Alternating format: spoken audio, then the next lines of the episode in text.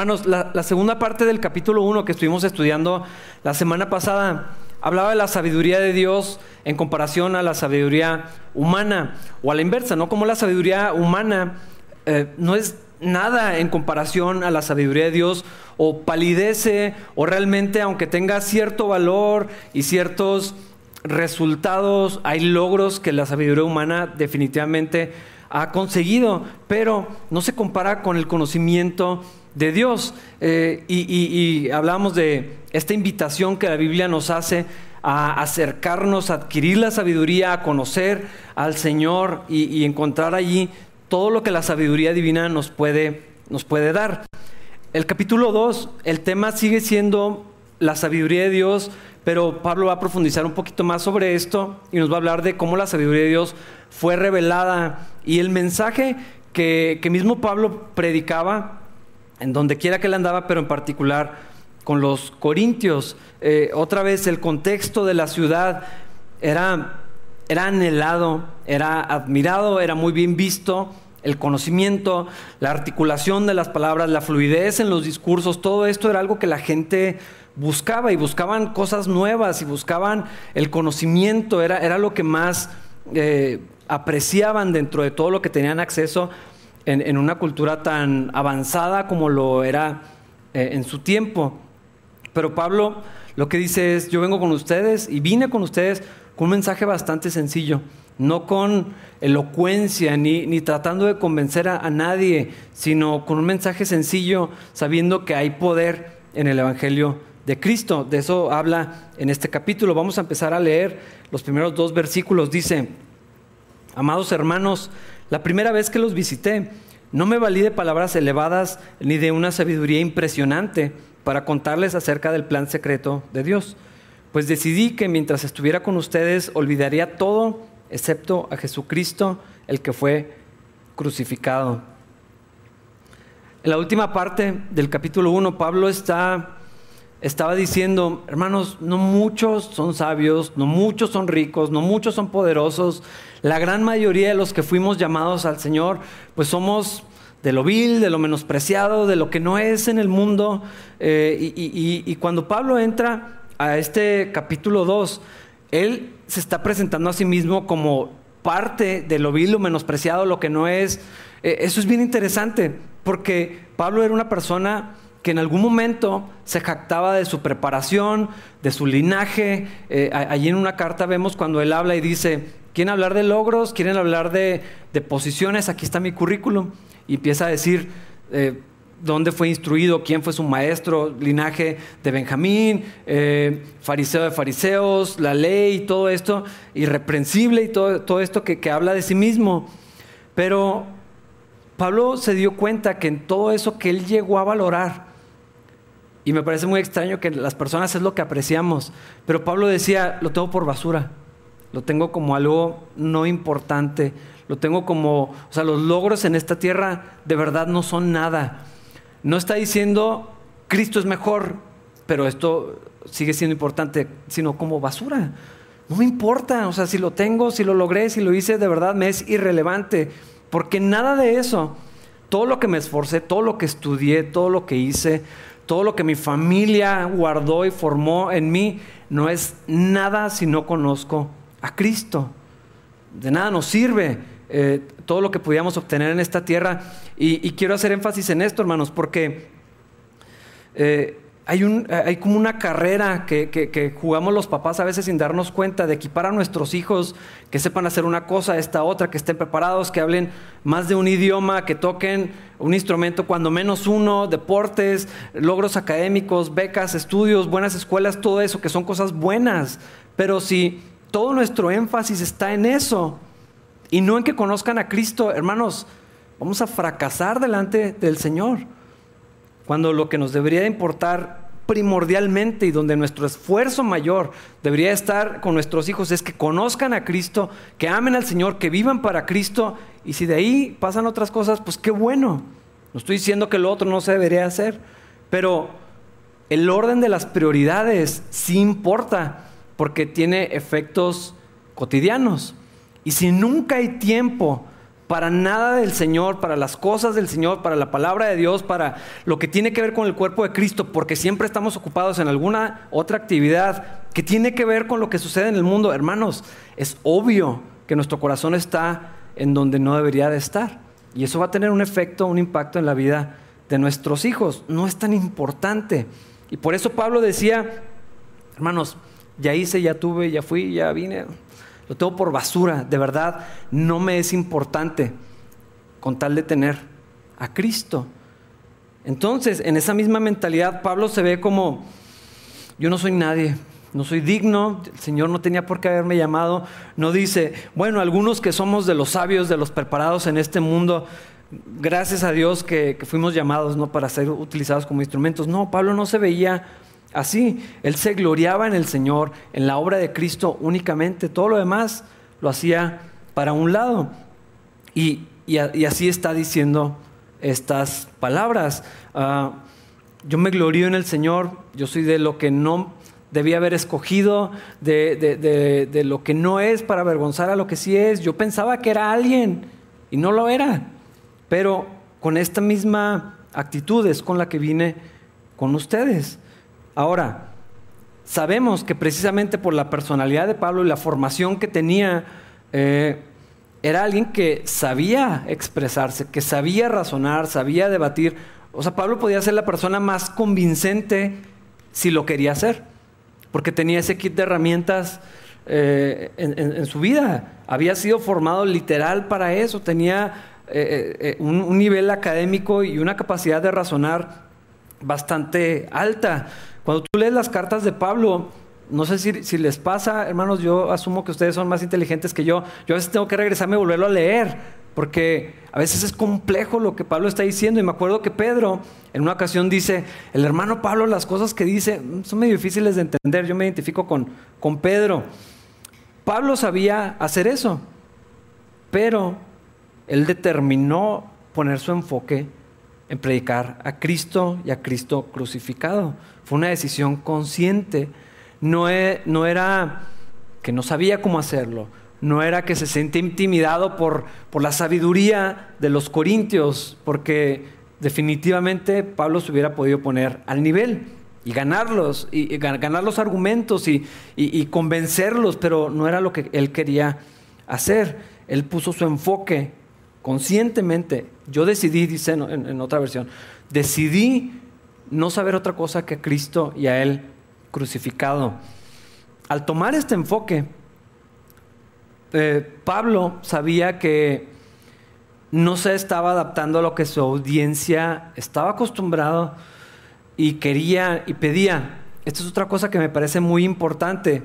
Eh, hermanos, en la iglesia de Cristo tenemos una constante presión eh, y yo creo que más eh, como pastores de, la dirección de la iglesia, qué es lo que se va a hacer, qué, cómo va a funcionar la iglesia. Y es muy fácil porque, otra vez, estamos bajo esa constante presión y estoy hablando de una manera general de, si la iglesia avanza en ciertas formas y nos adaptamos a ciertas cosas de las que suceden, que son culturalmente relevantes, con tal de que la gente pueda venir y conocer a Cristo modernizarnos, por así decirlo, y creo que eso tiene, tiene su lugar. Pero hay que ser muy cuidadosos de no conceder espacio en la verdad con tal de vernos atractivos para las personas y que la gente pueda venir eh, en el mensaje, en lo que hacemos, en las prioridades, en lo que es central en la iglesia, no podemos hacer esto. En lo secundario, pues, pues bueno, es Ojalá lo, podamos hacer, algunas cosas serían válidas. Pero Pablo eh, podía haber pensado de esta manera. Es que es, muy fácil verlo, hermanos. En, en, los que van a la vanguardia, por así llamarlo, en los movimientos cristianos, eh, y, luego se vuelve en la punta de lanza y todas las iglesias empezamos de alguna manera a emular lo que está sucediendo en, ciertos movimientos, en ciertas congregaciones que son las grandes, que son las que marcan la pauta de alguna manera. Y, a veces cedemos en donde no deberíamos, con tal de, que sea interesante. eh, con tal de que la gente se mantenga ah, emocionada y, sigan participando y a toda costa no perder gente. Pero Pablo no hizo eso, al contrario, sabiendo que si él llegaba muy articulado, muy elocuente, con un discurso muy elaborado, que sí lo podía hacer, sabía que probablemente en eso iba a ganar el interés de los corintios, porque era lo que ellos apreciaban, porque era su cultura, porque era lo que les gustaba, se juntaban a, debatir y hablar y compartir ideas y traer un nuevo pensamiento. Y, como eh, Corinto era una ciudad donde convergían muchas rutas comerciales, muchas personas, los deportes, la gente de dinero, los de los negocios y todo esto, era muy fácil que llegara lo nuevo. Y ellos, eh, o sea, valoraban lo nuevo y a ver qué es lo que tienes que decir. No, pues es que por allá, fíjense que, viajé y conocí y entendí esto. Y entonces tenían estas conversaciones eh, que eran públicas. Pablo fácil podía haber entrado en, esto y los hubiera enganchado y, hubiera, eh, o sea, pienso que la iglesia moderna hubiera criticado a Pablo por no haber, no haberse metido a la cultura porque hubiera sido un gancho perfecto. Y lo hubiera sido tal vez de, alguna manera, pero yo creo que ese es razonamiento humano. Pablo dijo, no, no, no vine con ustedes de, esa manera, con un pensamiento sencillo, con un mensaje sencillo. De hecho, en el capítulo anterior dice, es locura, es ridículo para las personas.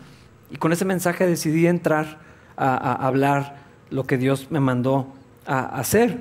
Eh, Dice, encontré esta frase que expresa, dice, Corinto le dio mucha importancia al barniz de retórica falsa y pensamiento delgado. O sea, las palabras, les amaban las palabras, amaban esto. Y Pablo dijo que no. Él sabía, los judíos piden señal, los griegos buscan sabiduría. Pero a Pablo no le importaba. Yo voy a predicar a Cristo y a Cristo crucificado. Eso es lo que Dios me mandó a hacer. Ahora, hay ocasiones, si, estudiamos el libro de los Hechos, hay algunas ocasiones donde, donde Pablo hace unos discursos enormes, ¿no? Eh, pero, aquí no. Eh, no, quiero, no quiero decir que nunca tiene lugar, que nunca hay ocasión para, para hacerlo. Simplemente que Pablo decidió, por parte del Señor, hacer esto. ¿Por qué? Porque Pablo no tenía que convencer a nadie. Esa es otra tentación recurrente para los cristianos que creemos que si decimos mejor vamos a convencer a, alguien, pero no podemos hacer eso, no es nuestro trabajo. Eh, o vamos a hacer falsos convertidos también. Eh, y ahorita voy a mencionar sobre esto, pero no es mi trabajo convencer a nadie sobre, sobre Cristo. Eh, ¿Por qué digo esto? He visto varios debates donde hermanos preparados, que saben expresarse, que tienen mucha elocuencia, que conocen, o sea, que son así una enciclopedia andante, ganan el debate y como quiera la persona no se convirtió a Cristo. No ganó su corazón, le, ganó la pelea nomás, le ganó la discusión y, la gente se va y reciben los aplausos y, tal vez hay alguna semilla que se siembre, pero yo no he visto que al ganar un debate, un cristiano, un pastor, un teólogo, eh, la otra persona diga, tiene razón, quiero entregar mi vida a Cristo. Por lo general salen enojados, salen buscando más argumentos, salen viendo la manera de prepararse para la segunda ronda. Eh, entonces Pablo decide, no, yo no voy a, convencer a nadie, porque Pablo entendía que él no era un agente de ventas del cristianismo. Y hermanos, tampoco somos nosotros. Alguien que debe maquillar la iglesia cristiana y las cosas de Dios para que a alguien le parezca atractivo y entonces se convenza de venir a la iglesia. No es nuestro trabajo hacer eso, hermanos. No eh, menos al, costo de ceder, otra vez, como ya lo he mencionado, de ceder en la verdad, de tener una falsa unidad, de promover un, bueno, no somos tan distintos, mira, es más o menos lo mismo. De hecho, cantamos canciones que tienen un mensaje así o la iglesia se ve así. Ah, no sé, he visto, y lo he mencionado antes, como pastores y líderes de ministerios, de organizaciones gigantes, hermanos, de miles de personas, cuando tienen la oportunidad en público, no, no quiero hablar del pecado, la gente ya sabe que es pecadora, ¿para qué vamos a mencionar eso? Y empiezan a conceder terreno en donde no deberían. y, dice, no, yo quiero, yo quiero conocer la historia de la gente, yo quiero que vengan. Yo creo que todo lo que me interesa es que sepan que Jesús los ama. A mí no me interesa la doctrina. Hermanos pastores diciendo que la doctrina no es importante, que todo lo que la gente tiene que saber es que Dios los ama tal y como son. Cediendo ese espacio para que vengan y sea atractivo y sea interesante y sea un mensaje de autoayuda, de de ánimo. Lo único que quiero es que la gente se sienta animada, que se sientan amados, que se sientan emocionados de... No, no, es eso a lo que estamos llamados. No somos agentes de ventas, hermanos. No estamos llamados a, ofrecer algo y, rogarle a la gente que se acerque al Señor de una manera que comprometa el Evangelio. Porque vemos que Pablo dice, hasta con lágrimas les he rogado. Pero ¿qué les rogaba? Que se arrepintieran que vinieran a Cristo, que dejaran su vida y, que vieran la, verdad del Evangelio de, Jesucristo. No era rogarles, ándale, ven, y, mira, y, negociando y todo esto. Pablo no. Pablo sabía que él no era un agente de ventas, él era un testigo. Él era, y somos nosotros, hermanos, embajadores en el reino. Y un embajador no habla lo que se le ocurre. Un embajador representa a una autoridad, representa a un país, representa a un rey y habla en el nombre de él. Entonces dice lo que esa persona en autoridad diría y tiene el permiso de decir únicamente las palabras y el mensaje y, la manera de pensar de a quien está representando. No, no tiene permiso de, arreglar y decir y, y, conceder terreno en donde no debería de hacerlo. Y hermano, nosotros somos embajadores de Cristo. No, no yo como pastor, nosotros como cristianos. Somos embajadores del Señor y tenemos que hablar su mensaje. No debemos reinterpretarlo, no debemos arreglarlo. Eh, el, mensaje del Evangelio. Eh, decían o dicen varios pastores, somos como meseros nada más. No somos cocineros ni chefs. Nomás entregamos lo que me dan, hoy lo llevo. Lo que, lo que se tiene que dar es, lo que se entrega. No, no arreglarle para, hijo, para que le guste, para que no se sienta ofendido, para que no le moleste, para. No, ese, no es. Y, Pablo, así fue como llegó con los, con los hermanos en, en, Corinto. ¿Y sabes qué es lo interesante? Que la gente se empezó a convertir al Señor. Porque el Evangelio de Cristo es poder. Si hubo gente ofendida, seguramente hubo gente que no le interesó, miles. Pero al hablar este mensaje, gente empezó a venir a Cristo, tanto así que la comunidad empezó a crecer de creyentes y cada vez eran más y la iglesia empezó a tomar forma en, esta ciudad. Ahora, no quiere decir que, Pablo dejó de lado por completo todo, todo conocimiento, ni del Señor ni de otra cosa, sino simplemente dónde estaba su enfoque, qué era lo que resaltaba, qué era lo que repetía y dónde estaba su pasión mientras estuvo con ellos. Versículo 3. Me acerqué a ustedes en debilidad, con timidez y temblor. Esto es muy extraño de Pablo. Cuando lees las, las cartas en el Nuevo Testamento, Pablo parece todo menos un débil. Pablo parece alguien, o sea, es alguien que habla con autoridad, con seguridad, con confianza. Él no, él no tiene ninguna duda del mensaje que predica. Eh, o sea, no, pensarías que es alguien que llegue así agachado y que le da pena opinar. No. Eh, entonces, ¿por qué, por qué pasa, pasa esto? Y se me acerqué a ustedes en debilidad, con timidez y temblor.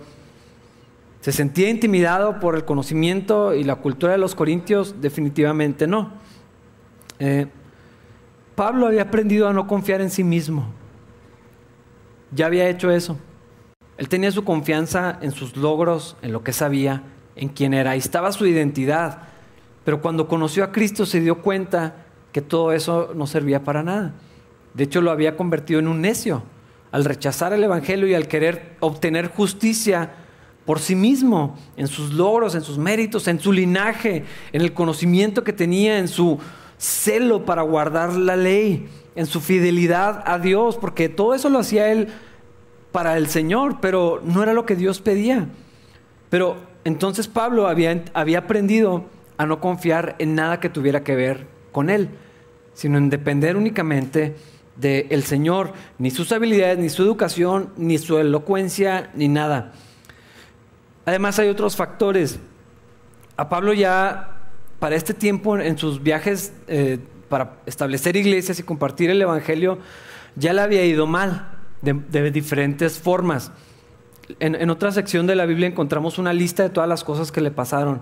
Naufragó, le mordió una víbora, lo metieron a la cárcel, lo apedrearon, lo dejaron por muerto, eh, lo traicionaron, gente, los mismos hermanos, tenía enemigos dentro y fuera de la iglesia, lo perseguía el gobierno, era un enemigo público, lo habían azotado, había, vivido un montón de cosas.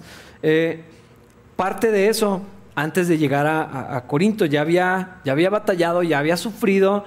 El ministerio de Pablo no era...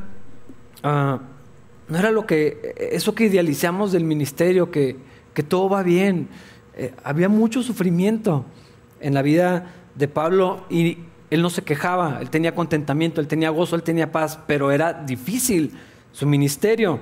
Eh, todo esto que ya mencioné, toda la tensión y dificultades, y, y, pero Pablo sabía que él tenía que depender del poder del Señor, no de, no de las cosas a las que él pudiera controlar no de la gente. Es decir, tenía, había encontrado aliados y amigos con, Priscila y Aquila, había vivido con ellos, trabajaba con ellos, se apoyaba en ellos, los había discipulado y todo esto. Eh, se convirtieron en, líderes, en pilares en la comunidad. Pero Pablo tenía que depender del Señor. Tenía que ser humilde y dejar que el poder de Dios se manifestara. Y entonces eso lo hacía mantener su corazón en un lugar bajo para decir, Dios, a menos que tú te muestres, no va a pasar aquí nada y no va a funcionar nada de, lo que yo hago. Él, él, andaba en esta humildad y en ese temor reverente delante de, del Señor. Y hermanos, yo creo que en toda la vida cristiana, en nuestro servicio cristiano, en todo lo que hagamos, eh, tenemos que aprender a hacer esto, a no depender de nosotros mismos hay cosas para las que somos hábiles, buenos, estamos preparados, eh, dominamos de cierta manera o tenemos talento. Pero un cristiano que está sometido a Cristo, que está en el Espíritu, hermanos, tenemos que aprender a, ceder ese espacio y no depender de nuestras habilidades, ni de lo que ya sabemos hacer, ni de lo que estudiamos, ni de lo que nos dicen que somos buenos o sí somos, sino siempre confiar y depender del Señor. Somos diligentes y hacemos el trabajo y luego dejamos el resultado en manos de Dios. Hermanos, esto nos va a prevenir no solamente un montón de frustraciones, sino nos va a mantener en humildad. Y entonces, si las cosas salen bien, el mérito es del Señor. Gloria a Dios. Y eso va a guardar nuestro corazón. Si Dios nos usa, gloria a Dios. Si Dios nos bendice, si Dios prospera eso que empezamos, eso que iniciamos, eso que queremos lograr, pues gloria a Dios. Es su misericordia. No es mi trabajo, mi esfuerzo, mi preparación, mi dedicación. Y si las cosas salen mal, si las cosas salen de la manera que no esperaba, como quiera, voy a poder tener contentamiento y decir, bueno, Señor, yo hice todo lo que pude y esto estaba en tus manos. Seguramente tú quieres hacer otra cosa. Gloria a Dios, como quiera. Pablo vivía en esa dependencia del Señor. Y hermanos, esto es únicamente por la fe en Cristo Jesús. Esto no hay manera de de ponerlo en la cabeza de nadie. Eh, eh, esto es algo que se tiene que ejercitar únicamente en fe. Y creo que todos, estoy convencido que todos nosotros podemos y necesitamos crecer muchísimo más en esta área de dependencia del Señor y, de humildad en su gestión, de todos los días depender de lo que Dios provea. Es muy interesante cómo encontramos patrones en, la Biblia, por ejemplo, el maná. O sea, era diario, no podías guardar para el día siguiente, tenías que depender de Dios diario. Esto no quiere decir que no hay que trabajar, ni planear, ni ahorrar, no es lo que estoy diciendo obviamente, sino que la dependencia de Dios es hoy. El maná era un ejemplo de esto. Si guardabas para el día siguiente se agusanaba. El Padre nuestro que dice, Señor, danos hoy nuestro pan de cada día. Tomen su cruz todos los días o sea, varias cosas que se repiten nos, nos hablan y nos enseñan de la dependencia de Dios diaria. Y hermanos, si la pandemia de la que todavía ni terminamos de salir no nos ha enseñado que tenemos que confiar en el Señor todos los días, cada mañana para la provisión de hoy, para el trabajo de hoy, para lo que tengo que hacer hoy, hermanos, yo no sé qué más necesitamos para humillarnos delante de Dios y someternos al Señor en nuestro trabajo, en todo lo que hacemos, hermanos. Dios Sí, al leer Proverbios eh, entendemos que nos manda a ser trabajadores, a ser diligentes, a, prever para el futuro, todo esto. El caballo se prepara para, para la batalla, pero Dios es quien da la victoria. Yo hago todo lo que está en mis manos y lo dejo en manos del Señor y procuro caminar guiado por el Señor y ya que Dios decida. Pablo había aprendido a vivir así. Y por eso, hermanos, Pablo podía tener contentamiento, si había mucho, si no había, si naufragaba, si había frío y tenían que eh, estar allí padeciendo, si estaba en la cárcel, cuando había abundancia, cuando, cuando las cosas marchaban bien, cuando el ministerio estaba prosperando o cuando había problemas en el ministerio. Pablo había aprendido. No es algo que pasó de repente, es algo que había ejercitado continuamente y a costo de sufrir y, de batallar y de equivocarse, había aprendido a tener contentamiento. Eso es algo que se aprende, no es algo que nada más pasa. Y entonces, por eso Pablo se acerca, dice, en debilidad, con timidez y temblor, sabiendo que Dios tenía que manifestarse. Encima de esto, hay algunas teorías. Algunos creen que Pablo se enfermó al llegar a, a Corinto. Y, entonces, literal, algunos piensan que los temblores y esto era literal porque tenía alguna enfermedad. Eh, otros creen que simplemente pues, no estaba en buenas condiciones físicas, como quiera Pablo fue a cumplir con lo que tenía que hacer.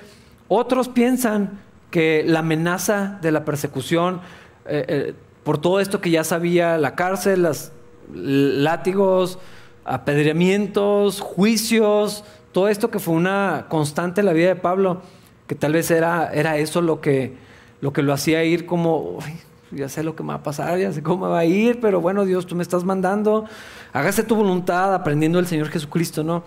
Yo quisiera que esto no pasara así, quisiera tener una vida más tranquila, pero Señor, hágase tu voluntad y no la mía. Voy a hacer lo que me mandas hacer. Y lo que sabemos es que Pablo había aprendido porque Dios le había dicho que le bastara su gracia. Pablo, eso es lo que necesitas.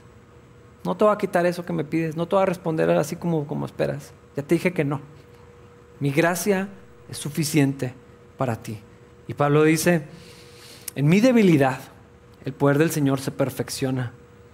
Y a veces vemos las debilidades, las enfermedades, los problemas, las dificultades, la escasez, um, el dolor, la muerte, todas estas cosas, hermanos, queremos evitarla, evitarlas a, toda costa.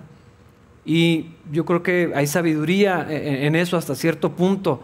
Pero esa idea de que podemos tener una vida libre de todo esto, ni es lo que enseña la Biblia, ni es lo que Dios quiere, se los puedo asegurar, porque hermanos, en medio de esto es donde el poder de Dios se perfecciona. Cuando nos sometemos a Dios en medio de todo esto, en las condiciones no ideales, Dios hace, Dios hace maravillas. ¿Por qué? Porque su poder se perfecciona y porque su, obra se manifiesta en nuestras debilidades, en las cosas que humanamente hablando eh, nos limitan, nos, nos, retrasan, nos estorban. Eh, el poder del Señor se perfecciona y Pablo lo sabía bien. Entonces, él se él se sometía al Señor, él dependía del Señor, él confiaba en Dios. Eh, hermanos, es un error confiar en nuestras habilidades, poner confianza en nosotros mismos. Yo sé que es una tentación de todos y yo sé que es continuo también en mi corazón, pero les quiero platicar que una vez Dios me corrigió de una manera tan vergonzosa, eh, por necio, hice una necedad, dije que sí a algo que no debía haber dicho lo minimicé y dije, es lo que sé hacer, es lo que he hecho tantos años, si puedo. Y Dios es como si hubiera dicho, ¿quieres ver lo que pasa cuando yo no estoy presente en tu ministerio?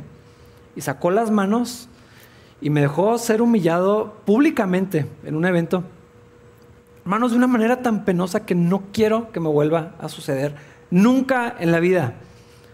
Pero Dios me dijo, eso te pasa cuando confías, cuando crees que puedes hacer algo sin mí. Y no quiero que vuelva a pasar. Lo sentí como un padre corrigiendo y así como, ándale pues, dale. Cuando sabes que tu hijo se va a pegar y, dices, sí, lo voy a dejar para, para que aprenda. Así siento que Dios lo hizo conmigo. Hermanos, no quiero volver a pasarlo. Nunca más. Y quiero aprender a vivir como Pablo, en dependencia del Señor, necesitando de Dios. Dios, si no te muestras, tú no sé qué va a pasar con mi vida. Si tú no haces algo, yo no sé qué voy a hacer. Voy a hacer todo mi mejor esfuerzo, pero necesito que tú te muestres, Dios, o, o no. Pablo se había presentado así en Corinto, versículos 4 y 5. Y mi mensaje y mi predicación fueron muy sencillos. En lugar de usar discursos ingeniosos y persuasivos, confié solamente en el poder del Espíritu Santo. Lo hice así para que ustedes no confiaran en la sabiduría humana, sino en el poder de Dios. Pablo no está rechazando la preparación, la predicación asertiva, ni siquiera la predicación persuasiva, porque vemos ahí en Hechos 26, por ejemplo, eh, la manera en que Pablo presenta su, mensaje. Eh, lo que está rechazando Pablo, lo que está diciendo es que la confianza, otra vez, en la capacidad personal es un error. Creer que podemos convencer a la gente o manipular a la gente o mover a la gente es un error. Y aquí nos dice en dónde tenemos que depender, en el poder del Espíritu Santo, en lo que Dios haga. Y hermanos, a veces, a pesar de nosotros, Dios se mueve y Dios obra. Y en nuestros mejores esfuerzos y en nuestra mejor preparación y en nuestros mejores talentos, como quiera, es el poder del Espíritu Santo. Y toda la gloria tiene que ser para el Señor. Eso es lo que está diciendo aquí. Eh, necesitamos hablar con valor, con eh, compasión y servir al Señor con todo nuestro corazón, pero depender del poder del de, Señor. Eh, otra vez, el, Pablo se centró en predicar a Cristo, a Cristo crucificado, ese fue lo que él decidió eh, que fuera su mensaje central mientras estaba con ellos, pero él entendía, mi trabajo es predicar es el Evangelio y el Espíritu Santo es el que va a orar. Eh, otra persona, un pastor decía, nuestro mensaje, nuestro trabajo es poner el mensaje en los oídos de la gente. El Espíritu Santo es el único que puede hacer que ese mensaje llegue al corazón de, las personas y, el Espíritu Santo lo va a hacer cuando lo, quiera hacer. Eh, el mensaje es sencillo y dice, para que ustedes no confíen en la sabiduría humana, sino en el poder del Señor. Pero otra vez esto era contracultural, esto era de cierta manera chocante con, con, lo que estaban acostumbrados los corintios, con lo que querían y con lo que, con lo que valoraban. Hermanos, esto es algo probablemente en particular en la predicación, pero ah, podría aplicar en todo y, creo que es importante verlo en cuanto a la iglesia.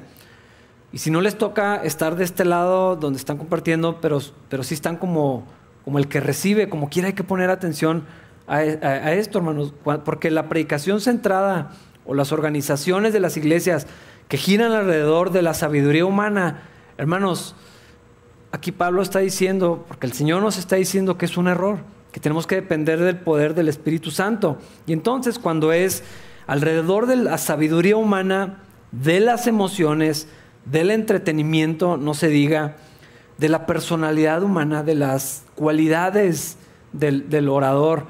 Eh, y hermanos, hay cientos, hay miles de ministerios que funcionan alrededor de estas cosas. Y no ni del poder del Espíritu Santo ni de la palabra del Señor. ¿Cuáles son, hermanos? Pongan atención a lo que escuchan, a lo que ven, que el Espíritu Santo les dé discernimiento. A veces es muy obvio, otras veces no tanto, pero si ponemos atención, podemos empezar a ver cuando algo está girando alrededor de entretener a las personas.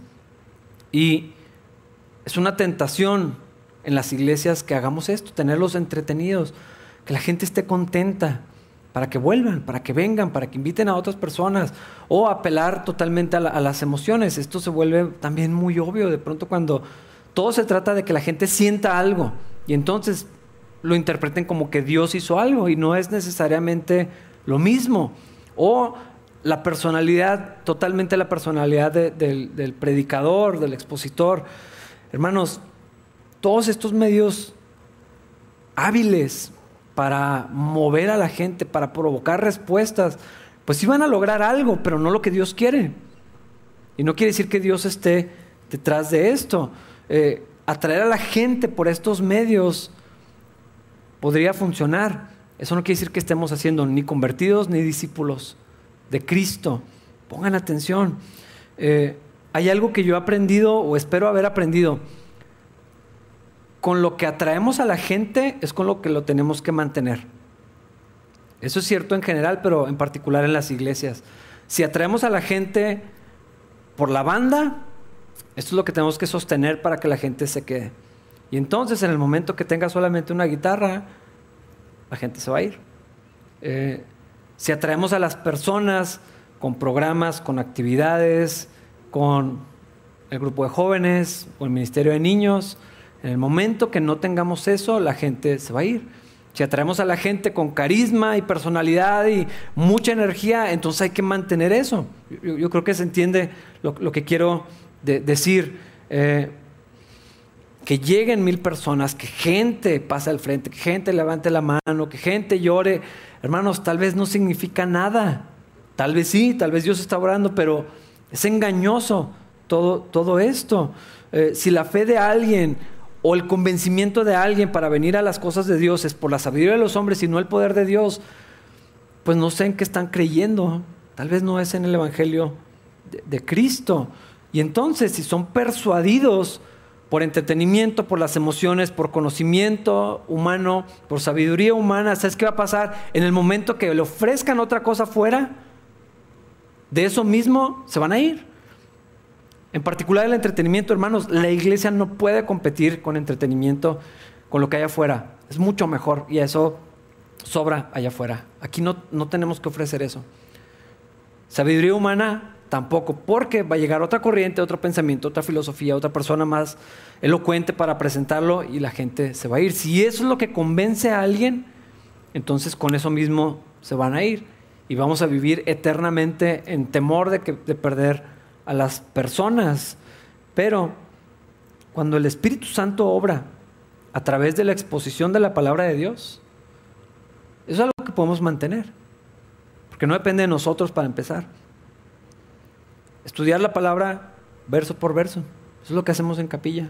Es algo que sí podemos mantener. Si, si alguien viene y dice, es que el estudio de la palabra, no importa quién esté aquí al frente, no importa, eh, las habilidades Dios las puede usar, sí, pero, pero cuando el, el mensaje es lo importante, estudiar la palabra de Dios en dependencia del Espíritu Santo, hermanos, es algo que se puede sostener por años. Y entonces, a mí o a la iglesia no nos preocupa si la gente se va a ir porque esto no va a cambiar, ni tiene por qué cambiar. Aquí está nuestra dependencia en la palabra de Dios, en el mensaje del Señor, no en otra cosa. Si podemos hacer más, qué bueno, pero por eso confiamos en predicar expositivamente la, Biblia. Eso es lo que hacemos aquí.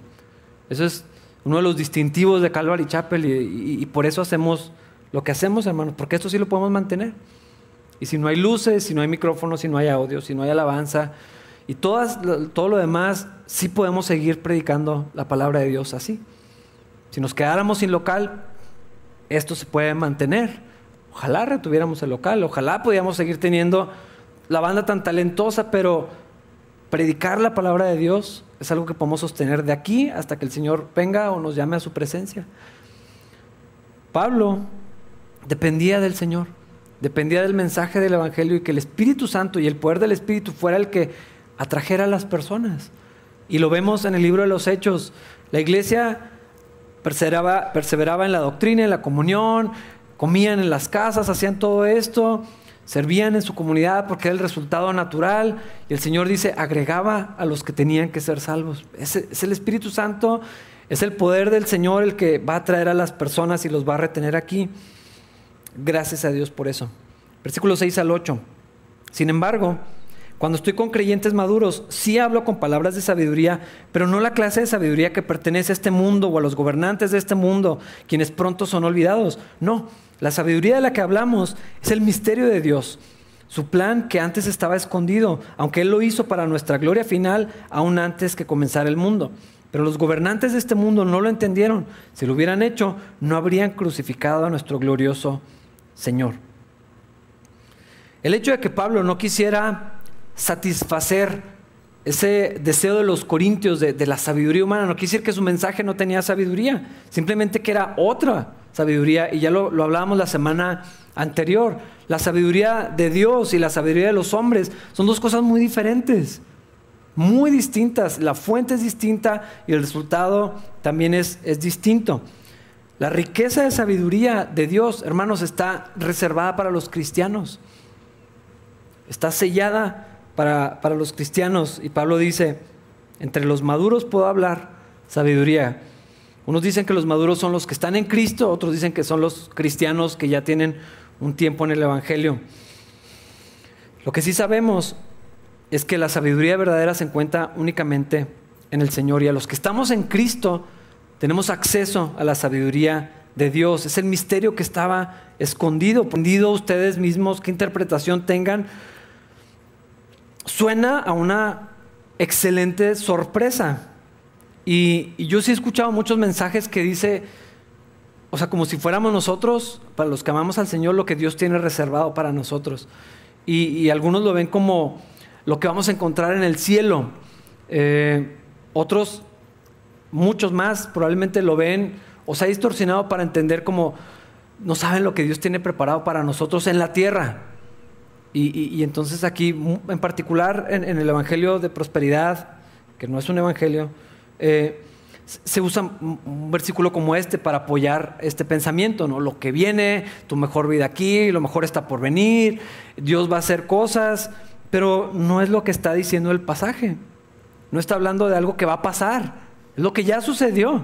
Nosotros estamos viviendo esto que Dios tenía reservado, esta cosa gloriosa ha sido revelada es, el Evangelio de Cristo, es el conocimiento de Dios, es la persona de Jesucristo, Dios con nosotros y el acceso a conocerlo y a tener justicia y encontrar la salvación en Él, la, la revelación de Dios, que podamos ser hijos de Dios y estar en comunión con Él, la unidad con Cristo, la vida nueva que tenemos en Cristo Jesús, eso es lo que Dios tenía preparado.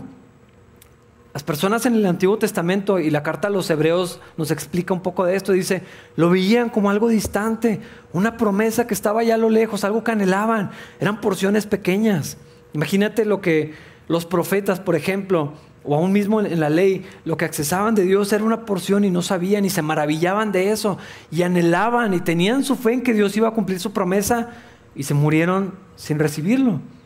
Pero nosotros, nosotros alcanzamos esta enorme bendición. Y aquí lo dice literalmente, versículo 10. Pero fue a nosotros a quienes Dios reveló esas cosas. ¿Cuáles cosas? Las que ningún ojo había visto, ningún oído ha escuchado, ninguna mente había imaginado. Lo que Dios tenía preparado, eso es lo que está diciendo. Nosotros, a quienes reveló estas cosas por medio de su espíritu, por su espíritu, investiga todo a fondo y nos muestra los secretos profundos de Dios. Hermanos, todo esto que estaba reservado, que estaba oculto, es la revelación de Cristo a quien podemos conocer. Esto es lo maravilloso. Y aquí está la sabiduría de Dios.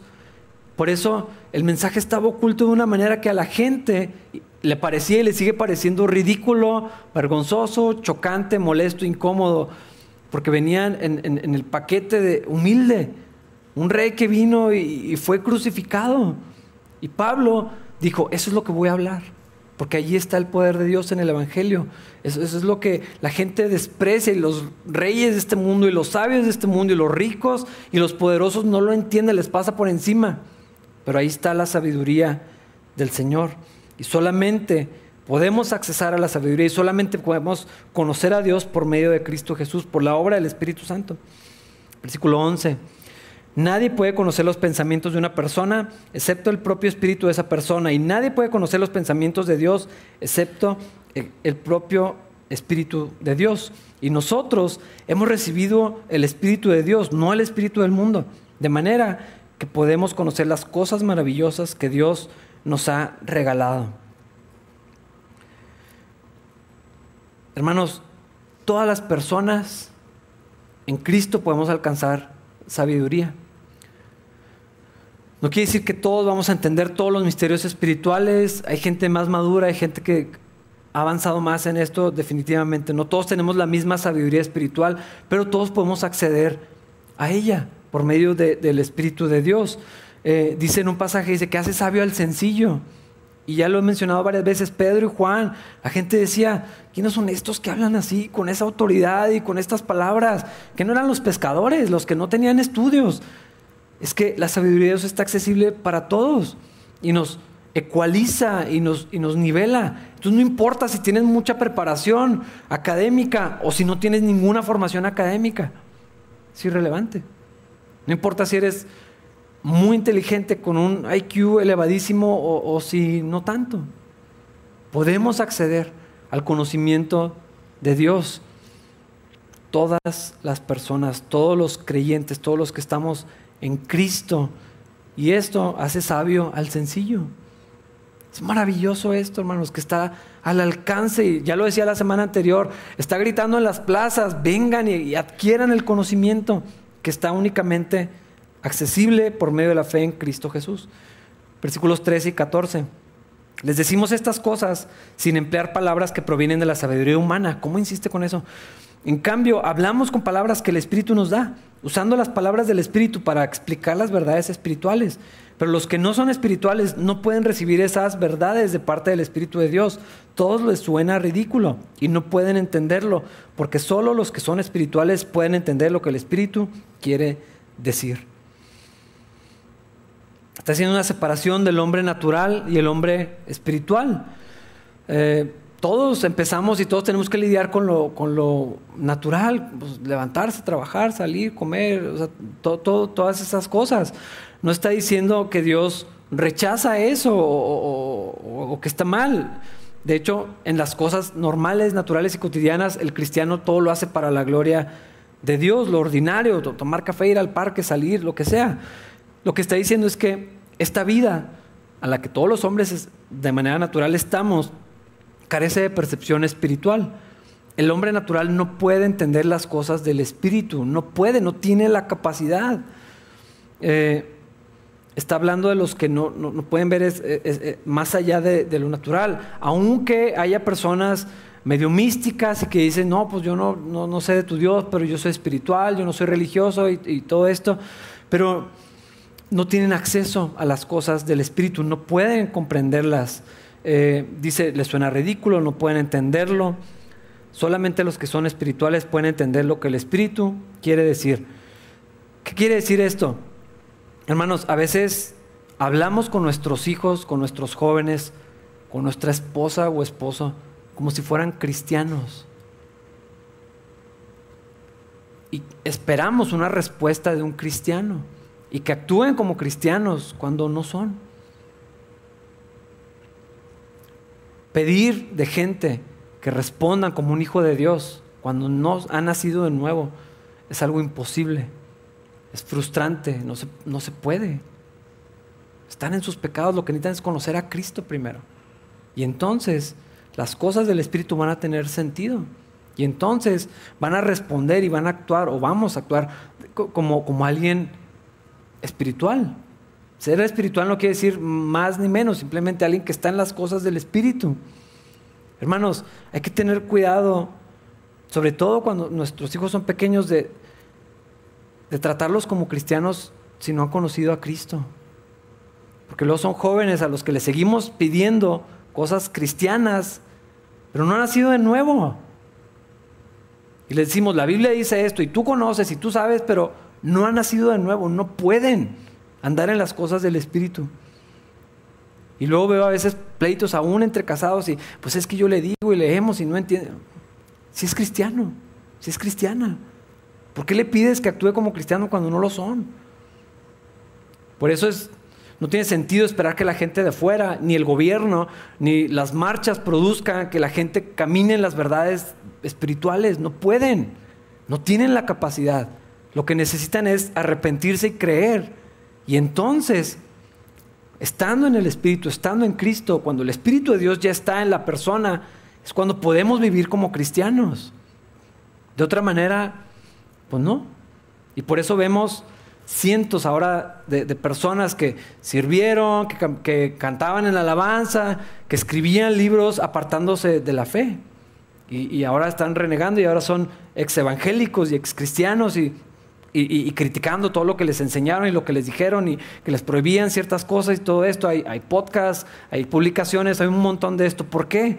Porque se les trató como cristianos cuando no eran. Y se esperaba de ellos que vivieran como cristianos cuando no conocían a Cristo. Hermanos, esto es fundamental. Las personas que no tienen el Espíritu de Dios no pueden vivir ni entender las verdades espirituales.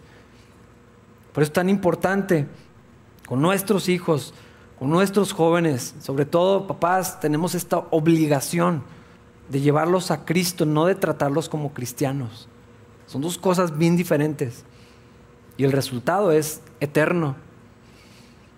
Y si tenemos ocasión en la iglesia, con otros jóvenes, con otras personas, de llevarlos a Cristo primero, que conozcan al Señor, entonces el mensaje de la palabra de Dios puede tener un efecto en sus vidas y pueden vivirlo y lo pueden comprender y pueden vivirlo. De otra manera, no. Primero el Evangelio, primero arrepentirse, la fe en Cristo es lo primero. Para terminar, versículos 15 y 16, los que son espirituales pueden evaluar todas las cosas, pues ellos mismos no pueden ser evaluados por otros. Pues ¿quién puede conocer los pensamientos del Señor? ¿Quién sabe lo suficiente para enseñarle a Él? Pero nosotros entendemos estas cosas porque tenemos la mente de Cristo. Hermanos, nosotros como cristianos entendemos que el problema principal del hombre es el pecado y que la única solución a eso es estar en Cristo.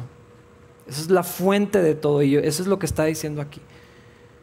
La gente puede analizar el comportamiento humano, puede traer ideas y aportar soluciones, pero todo eso es temporal. Eso no produce transformación de nadie.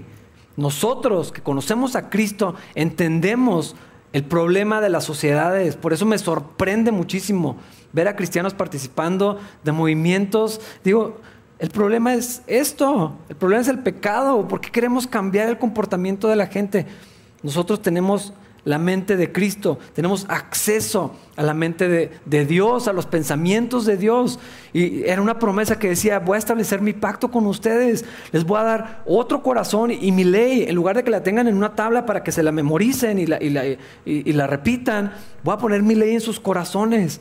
Una vida nueva, una vida transformada de dentro hacia afuera. Eso es tener acceso a la mente de Cristo. Podemos conocer a Dios, podemos conocer los pensamientos de Dios, podemos acceder a lo que Dios quiere y anhela de nosotros. Y si estamos en Cristo, vamos a poder entenderlo y vamos a poder empezar a vivirlo, porque la ley de Dios va a estar en nosotros. El Espíritu de Dios va a ir transformando nuestras vidas desde dentro hacia afuera. Y entonces, cuando Dios haga eso, eh, la excelencia de palabras viene a ser algo secundario. El poder del Espíritu es quien puede transformar las vidas y moldearnos y dirigir nuestras familias, nuestros matrimonios, nuestras iglesias, a nuestros hijos, nuestra sociedad. Lo que la gente necesita es a Cristo y el mensaje sencillo del Evangelio de Dios, predicado uno a uno y en cada ocasión, en cada oportunidad que tengamos. Dios tenga misericordia de nosotros y nos utilice para llevar el Evangelio de Jesús, para que la gente pueda conocer a su Hijo. Vamos a ponernos de pie para orar, hermanos. Señor, gracias por tu palabra, gracias por este día, Señor. Bendícenos el día de hoy, Padre, en lo que sea que vayamos a hacer. Y Señor, te pedimos que nos llenes con tu espíritu, que podamos depender de tu poder, de tu capacidad, Señor, en todo lo que hagamos, Señor, pero en particular en nuestro esfuerzo para que la gente pueda conocer a Cristo, que llevemos el mensaje de la cruz. Y Señor, confiamos y dependemos que tu Espíritu Santo es el que va a obrar en nosotros y a través de nosotros, para tu gloria, Señor, primeramente y para que la gente pueda conocer a tu Hijo Jesús. Te pedimos esto en su nombre. Amén.